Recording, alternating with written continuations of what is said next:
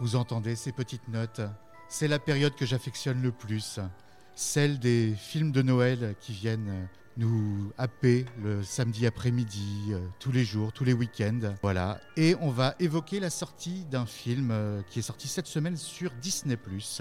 Un film, euh, vous vous rappelez de Disney, évidemment. hein, C'est la plateforme que tout le monde a pour. voilà.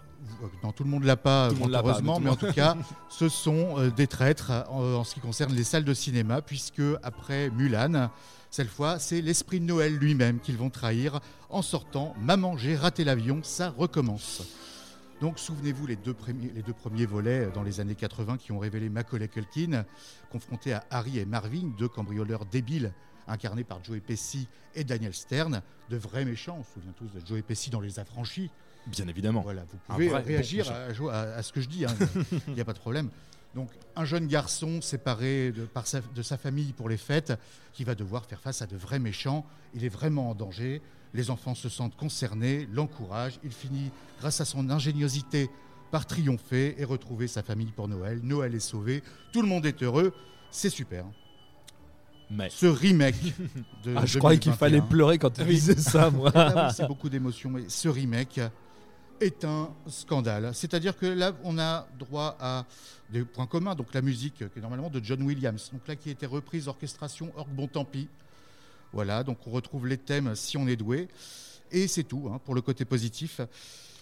Les méchants du film sont sympathiques, c'est-à-dire que là, en gros, deux pauvres personnes, hein, je vous résume très vite fait l'intrigue, deux personnes pensent qu'un jeune garçon leur a dérobé quelque chose qui a énormément de valeur et qui pourrait sauver leur famille ils vont devoir s'introduire, même pas par effraction, puisqu'ils ont la clé du domicile, chez une famille. Cette famille est partie en vacances, ils pensent vraiment juste récupérer leurs biens et se barrer. C'est sans compter sur un des enfants les plus insupportables de l'histoire du cinéma. Voilà, essayez de vous attacher à Eric Cartman. Vous voyez, c'est à peu près le, le, même esprit. Donc, le garçon est désagréable, insupportable, effronté, tout ce qu'il ne faut pas dans un film de Noël. Et ce qui est de plus formidable là-dedans, c'est qu'ils ne tireront aucune leçon de tout ça. C'est-à-dire que, donc là je vais arrêter avec ce film, hein, on peut couper la musique. On coupe tout, allez. C'était un prétexte. parce que en général, quand je m'énerve comme ça sur un film, on me dit Ah ça va, t'énerve pas, c'est un film pour les gosses. Et alors là, je m'agace. Parce que les gosses, or pas tous, mais la plupart des enfants ne sont pas des débiles profonds. Et ils méritent d'être traités avec plus de respect que le spectateur lambda, puisque c'est à cet âge-là qui vont faire leur esprit critique, qui vont essayer de comprendre comment on, raconte une histoire, comment on la développe et comment elle se résout. Et donc là, l'argument, tu prends ça trop à cœur, c'est pour les gosses, m'énerve profondément. Surtout pour les fêtes. Sur les plateformes, au cinéma, un peu partout, il existe suffisamment de bons films pour enfants, des bons films de Noël. Et en aucun cas, vous ne devez confronter des enfants, ou même des adultes d'ailleurs, à ce genre de bouse. Donc sur Disney ⁇ vous en avez énormément, mais c'est assez poubelle. La poubelle jaune, celle du recyclage. Des... Emmenez vos enfants au cinéma. J'ai l'impression que tu as été voir euh, le Noël de Venom dans ce coup. Non, non, mais c'est un truc qui m'énerve. J'ai des enfants, je leur ai fait voir cette semaine je les ai forcés à regarder les deux premiers horreur Ils ont passé, malgré mes menaces, un excellent moment. voilà, hein, elles ont 9, 9 et 14 ans, hein, donc euh, elles ont passé un excellent moment. J'ai même pas osé leur faire voir ce remake, reboot, je sais même pas ce que c'est. Donc emmenez vos gosses au cinéma.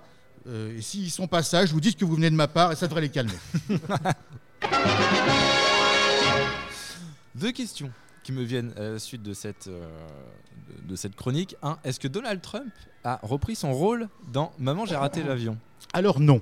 Ah. Euh, en revanche, il apparaît, comme chacun sait, oui. Enfin, moi je le sais, puis toi aussi, du coup c'est cool. On est au moins deux. Chacun sait que dans le deuxième volet, donc dans euh, Perdu dans New York, il y a un caméo de Donald Trump qui apparaît. Euh, et il avait, c'est lui-même qui avait beaucoup insisté pour apparaître parce que c'était tourné dans la Trump Tower.